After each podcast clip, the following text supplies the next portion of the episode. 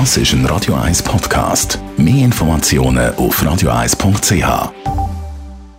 Der Wohntipp auf Radio 1 wird Ihnen präsentiert vom Hauseigentümerverband Schweiz. www.hev-schweiz.ch wenn es in einer Mietwohnung einen Mieterwechsel gibt, dann äh, gibt es jeweils das sogenannte Übergabe- oder Übernahmeprotokoll. Thomas Oberle, Jurist vom Hauseigentümerverband Schweiz.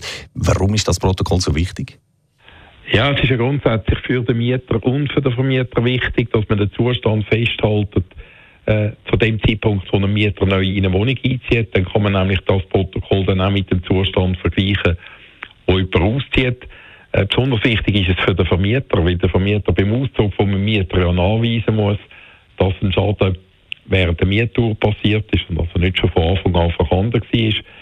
Der Mieter muss sich einfach genau überlegen, was er anerkennt. Das ist logisch, wenn der Mieter mit etwas nicht einverstanden ist, was auf dem Protokoll steht, dann äh, kann er ja dort einen Vorbehalt anbringen und sagen, dass er einen konkreten Mangel als Mangel nicht anerkannt.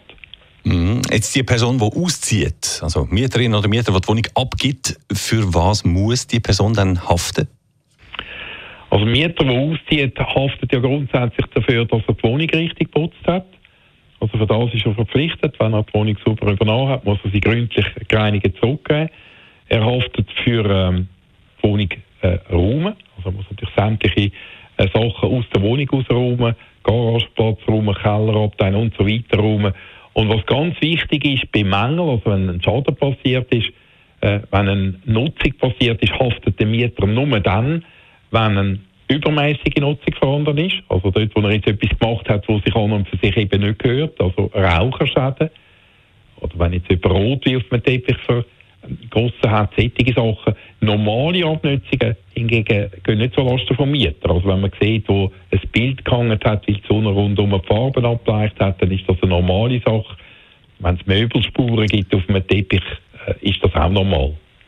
Bleiben wir vielleicht noch schnell bei dem Teppichbeispiel. Man sieht also, da ist mal irgendjemand Rotwein ausgeleert. Was heisst denn das? Muss der Mieter, der auszieht, die Kosten für einen neuen Teppich übernehmen?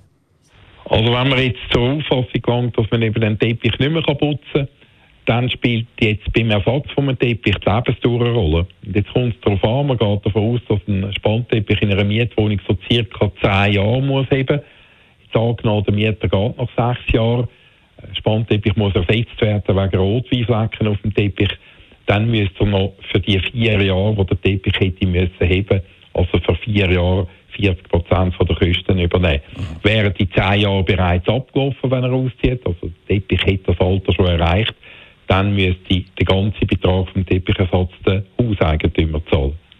Also bei so Schäden unbedingt immer nach der Lebenstour von so einem Teppich von der Wand oder von was auch immer fragen und vor allem das Protokoll gut anschauen, gerade auch als Nachmieter. Danke vielmals, der Thomas Oberle ist das gewesen, Jurist beim Hauseigentümerverband Schweiz.